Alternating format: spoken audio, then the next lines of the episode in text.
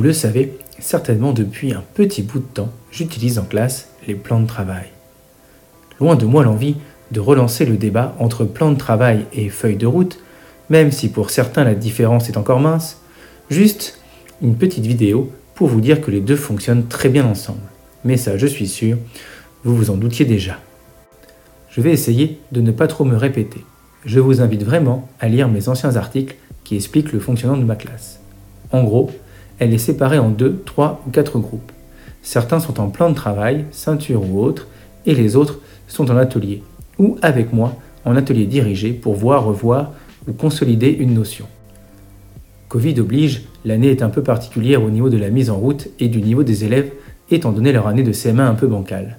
Après les vacances de la Toussaint, j'ai voulu essayer un nouveau fonctionnement sur 4-5 semaines pour voir ce que cela allait donner, si cela allait convenir à mes élèves, même si justement c'est en pensant que cela allait leur convenir que je me suis décidé à le mettre en place, avec pour objectif de leur donner plus de liberté encore et de les motiver, car je les sentais un peu démoralisés avec le port du masque et le confinement.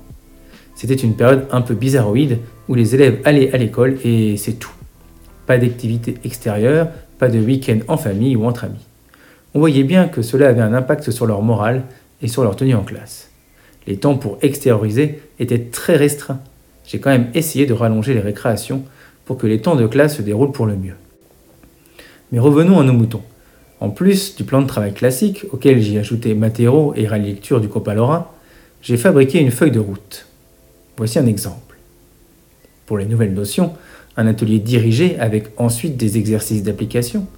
Pour les notions déjà vues en CM1, une fiche diagnostique qui me laissait ensuite la liberté, en fonction des réussites, de faire ou non l'atelier dirigé en petits groupes. Toujours.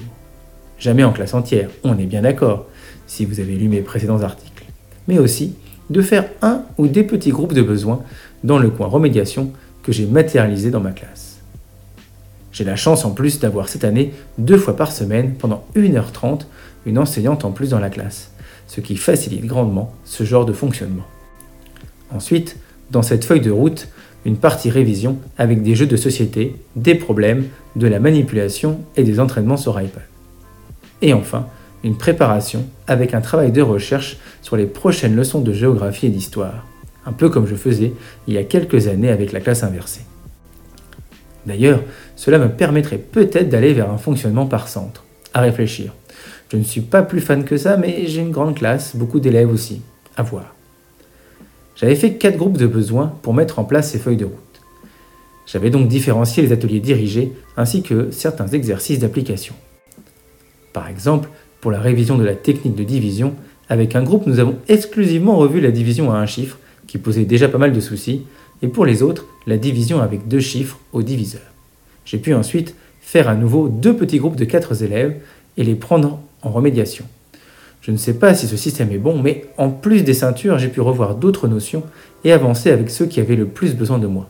J'ai toujours dans l'objectif d'être au plus près des besoins des élèves.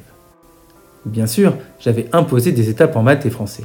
Il fallait d'abord faire l'étape 1 et la valider avant de passer à l'étape 2. Je l'ai corrigé à la volée, ce qui m'a permis un gros gain de temps en correction le soir.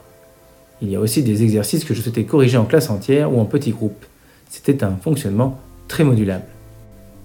Durant ces temps, les élèves peuvent se placer où ils le souhaitent dans la classe, ce qui a permis à des pairs, voire des trios, de se former pour avancer ensemble, planifier leur semaine.